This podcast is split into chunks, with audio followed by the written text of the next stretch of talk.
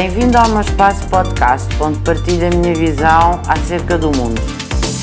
Quem não se lembra daqueles cadernos das duas linhas em que fazíamos a letra a tocar no canto superior e no canto inferior e desenhávamos o alfabeto todo, do A ao Z?